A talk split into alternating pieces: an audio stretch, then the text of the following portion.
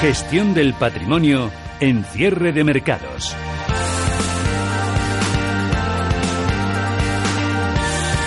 Del patrimonio hoy con Pilar Bravo de GESConsul. Hola Pilar, ¿qué tal? Muy buenas tardes. ¿Qué tal? Buenas tardes. Bienvenida y feliz año, aunque estemos ya en el Ecuador del primer mes del ejercicio, como todavía no habíamos tenido la oportunidad, la ocasión de vernos las caras, pues nada, eh, como somos educados y nuestros padres, por lo menos los míos, intentaron llamarme a buenas escuelas, pues vaya por delante esa felicitación de año. Y nos acompaña también Paco Quintana, director de Estrategia e Inversiones de, en, ING. Hola Paco, ¿qué tal? Muy buenas tardes. Muy buenas tardes. ¿Qué tal todo? ¿Bien? Muy bien, muy contento. Sí, sí, mercado difícil, ¿eh? Sí, difícil, porque estamos hablando aquí máximo tras máximo, récord, optimismo, complacencia, pero, pero está difícil. Le preguntas a cualquiera, ¿dónde hay que invertir? Te dice, pues, tampoco, tampoco está tan claro, ¿no? Si era tan claro, la bolsa no sería bolsa. Por cierto, estamos eh, muy pendientes. Se retrasa, ¿no, Paul? Se retrasa el acto protocolario, el firma de acuerdo, pero podemos ir ya describiendo un poco el escenario, el teatro donde se va a producir esta firma que nos ha tenido tan... Sí, eh, bueno, sí, ya estamos recibiendo la señal de la sala este de la Casa Blanca donde vemos eh, dos sillas con sus respectivos pupitres y encima vemos ese documento que del cual desconocemos todavía el eh, contenido, el acuerdo de fase 1 entre China y Estados Unidos. El y... dice que se va a hacer público. Sí. Sí, sí, lo ha dicho. Mm, bueno, pues eh, en pocos minutos eh, comenzará esta ceremonia de la firma. Pero lo importante, lo que están diciendo los analistas es cuando se seque ¿no? la tinta de esa firma, pues empezará la fase 2 y eh, ahí es donde se negociarán los asuntos eh, más espinosos. Al lado de esos dos pupitres estamos viendo un atril donde se supone que tanto el presidente estadounidense Donald Trump como el viceprimer ministro chino Liu He eh, pues ofrecerán sus respectivas intervenciones. detrás vemos cinco banderas estadounidenses y cinco banderas chinas eh, intercaladas y la sala repleta con una audiencia. Eh, la Casa Blanca quiere que esto, bueno, que sea todo un éxito, una victoria eh, para Estados Unidos y ha invitado a más de 200 personas después de la firma. van a ofrecer una comida de gala a la delegación china. Eh, pero bueno, el gran ausente de toda esta ceremonia es el presidente chino, Xi Jinping. Eh, Donald Trump eh, siempre quiso firmar este acuerdo con su homólogo chino. Había barajado primero Iowa, luego Florida, luego también la cumbre de ASEAN en Chile, pero bueno, fue suspendida y finalmente es hoy, 15 de enero, en la Casa Blanca, donde eh, se va a firmar el acuerdo. Eh, en pocos minutos eh, aparecerán los dos signatarios, Donald Trump y Liu He. Recordemos que esta firma llega después de que la speaker de, mm, la Cámara de Representantes, Nancy Pelosi, haya anunciado eh, que va a trasladar al Senado los artículos del impeachment. Así pues, eh, mucho movimiento político hoy en Washington. Eh, de momentos parece que, se, retrasa. Se, retrasa. Hay mucho en juego. Eh, GESConsul se juega mucho con, con todo este asunto. Bueno, yo creo que el mercado da, por descontado que se va a firmar esta primera fase del acuerdo. Eh, de hecho, yo creo que esta firma es muy importante porque levantaría las incertidumbres que ha habido en muchos inversores y empresas que han pospuesto o han aparcado decisiones de inversión a la espera de ver eh, que se desatasca el acuerdo comercial, con lo cual las bolsas se juegan mucho. ¿Y GESConsul? También, también. Eso es por la propia composición y filosofía. Sí, sí, sí. De hecho, Fernando, nosotros en, en el año 2019 comentabas antes que ha sido un año difícil porque además nunca, nunca es fácil, la verdad. Em, hemos visto mucha diferencia, una dispersión enorme entre un tipo de compañías más defensivas que lo han hecho francamente bien y otras compañías de un corte más cíclico, es decir, más de crecimiento, que se han visto muy afectadas por el tema de la guerra comercial que se han quedado muy baratas y en muchos casos son compañías muy buenas, de buena calidad, muy bien gestionadas, que nos parece que es una oportunidad para este año para invertir. ¿Vosotros cómo lo veis en ING, Paco?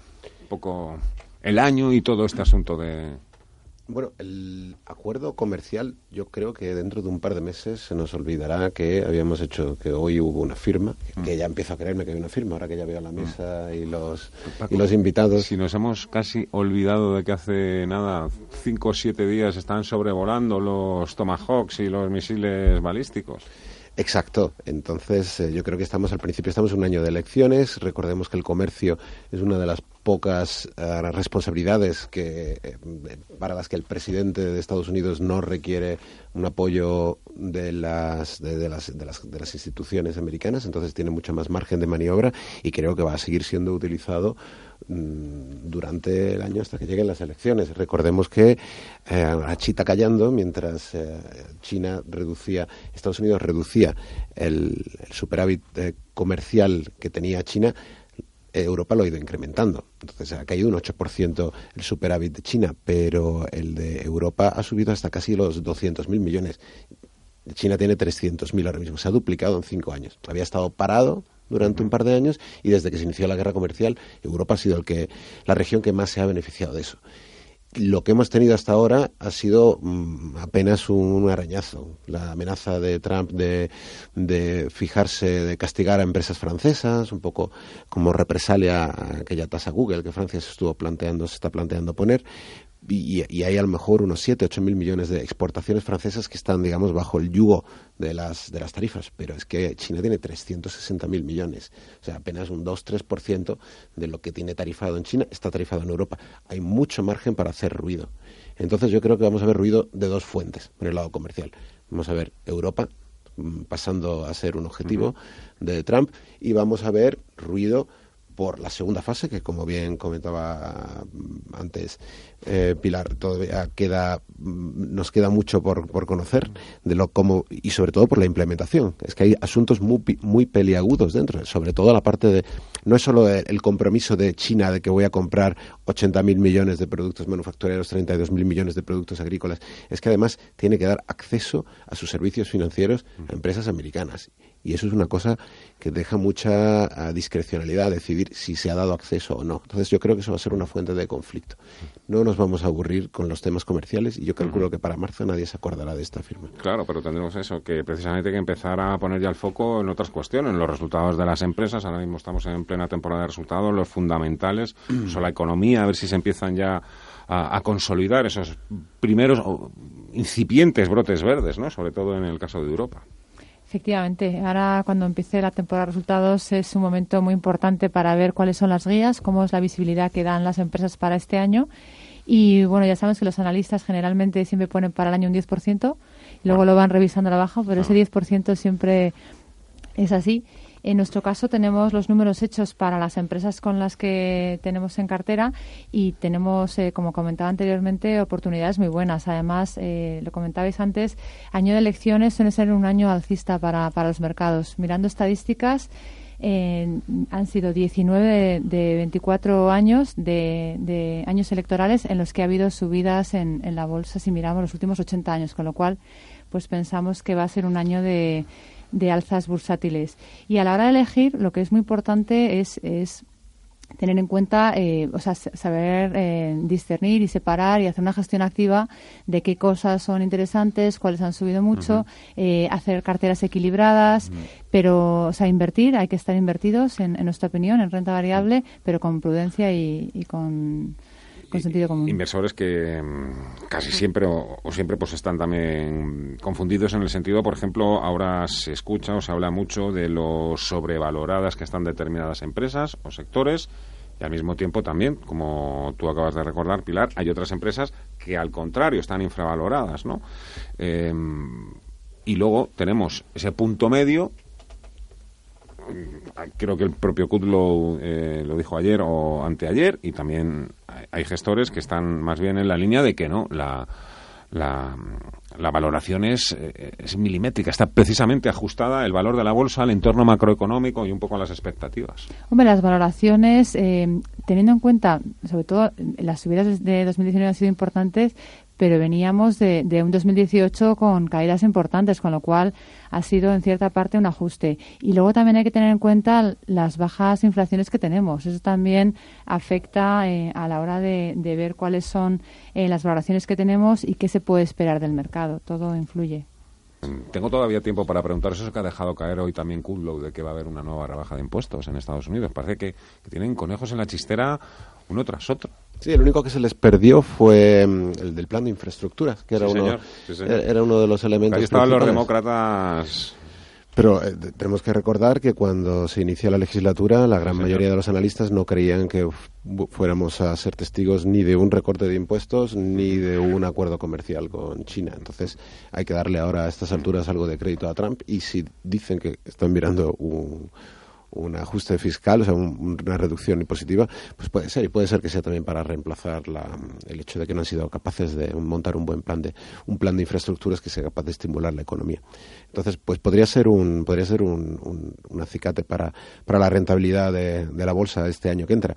Pero si hay algo que hemos aprendido este año es que eh, los beneficios empresariales y la rentabilidad de la bolsa pueden estar enormemente desconectados. Hemos visto, ha sido un año bastante pobre, por lo menos en, Estados Unidos, y sin embargo excepcional en términos de rentabilidades. Y este año parece un poco que va en la misma línea, ¿no? Se ve ahora mismo el consenso, como bien decía Pilar, es del 10% para el mundo entero. Entre el 9 y el 10% tenemos casi todas las economías. La única excepción es los mercados emergentes, que el consenso anda por un aumento de un 15% más o menos en los beneficios empresariales y, sin embargo, solo se espera un incremento del 2%, hablo de los analistas, en Estados Unidos en 2020. Entonces parece ser que este año va a ser al revés. Vamos, van, según los analistas, los resultados por delante de la rentabilidad. Yo le doy relativamente poca credibilidad a estas expectativas. Y, pero bueno, lo que, lo- los dos motores que han llevado hacia adelante la bolsa eh, el- el- el- en la última década y que no han fallado cuando estaban ahí juntos han sido liquidez de los bancos centrales y recompras de acciones. Lo demás ha dado un poco igual. Yo espero que estos dos factores sigan ahí este año. Bueno, pues seguro que lo van a estar. Seguro que lo van a estar. Uy, si, uy, si intuyésemos o sospechásemos que ninguno de los dos eh, va a estar. Nada, me queda un minutito. Eh, Pilar, eh, ¿habéis hecho recientemente algún cambio en carteras? En carteras, no, la cartera eh, cartera equilibrada, compensando compañías de corte más defensivo, pero con valoraciones atractivas, de tipo salud, de algo de infraestructuras, con valores de crecimiento industriales, petróleo, cosas que vemos que están muy baratas.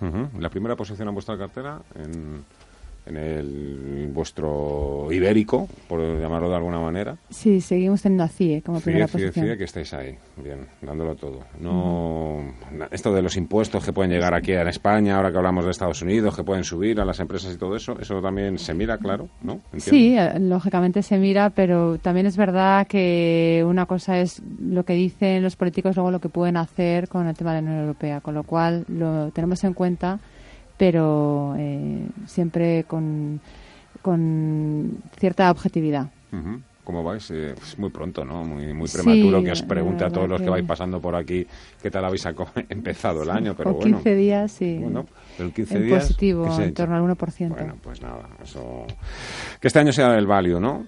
O sea, el ciclo. Pensamos que sí, que va a Sí, ser un, sí. un buena, una buena oportunidad para, Bueno. para Value. A ver qué piensan los más growth o los más defensivos. Pero bueno, ¿no? Bueno sería Y también... también pensamos que Trump usará cualquier baza para que el mercado suba. Sí, También señor, eso está clarísimo, ¿no? Y también sabemos que en cuanto le empiecen a ir un poquito más las encuestas, ¿eh? pues dirá, venga, chicos, que hay que acelerar con la fase 2, que el SP500 se nos está aquí desinflando. ¡Ánimo! Y lo harán, lo harán. Paco Quintana, director de estrategia de inversiones de ING, Pilar Bravo de la gestora GESConsul. Ha sido un placer. Muchísimas gracias a los dos por acompañarme. Que vaya bien, buena suerte y hasta el próximo programa. Adiós. Muchas Gracias. gracias.